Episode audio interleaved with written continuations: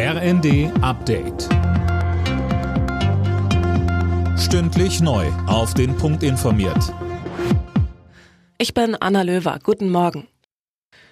Das Weihnachtsgeschäft im Handel fällt in Summe wohl schwächer aus als in den Vorjahren. Vom Handelsverband heißt es, die Konsumlaune der Menschen sei aufgrund der aktuellen Krisen wie hohen Energiepreisen, Inflation oder auch dem Ukraine-Krieg getrübt. Stefan Genn vom HDE sagte uns. Wir sehen gerade in Bezug auf die Vorjahre, dass wir leider von einem echten Minus ausgehen müssen. Nur jedes sechste Unternehmen blickt momentan zufrieden auf die vergangenen Wochen zurück. Es gibt natürlich auch viele Geldgeschenke und Gutscheine, die unter dem Weihnachtsbaum landen, sodass wir natürlich so die Schlussabrechnung erst im Januar machen können.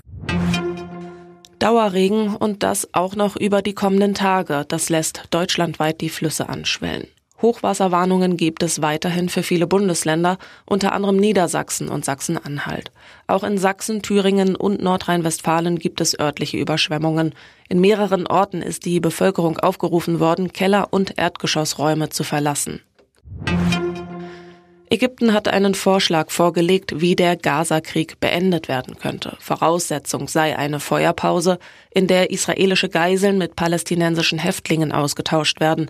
Das israelische Kriegskabinett will heute über den Vorschlag beraten. Der israelische Ministerpräsident Netanyahu hatte allerdings betont, man werde bis zum Sieg über die Hamas weiterkämpfen. Papst Franziskus verkündet am Mittag seine diesjährige Weihnachtsbotschaft. Vom Petersdom aus richtet er sich an die Katholiken. Letztes Jahr hatte er dazu aufgerufen, den sinnlosen Krieg in der Ukraine zu beenden.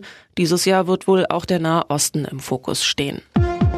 Alle Nachrichten auf rnd.de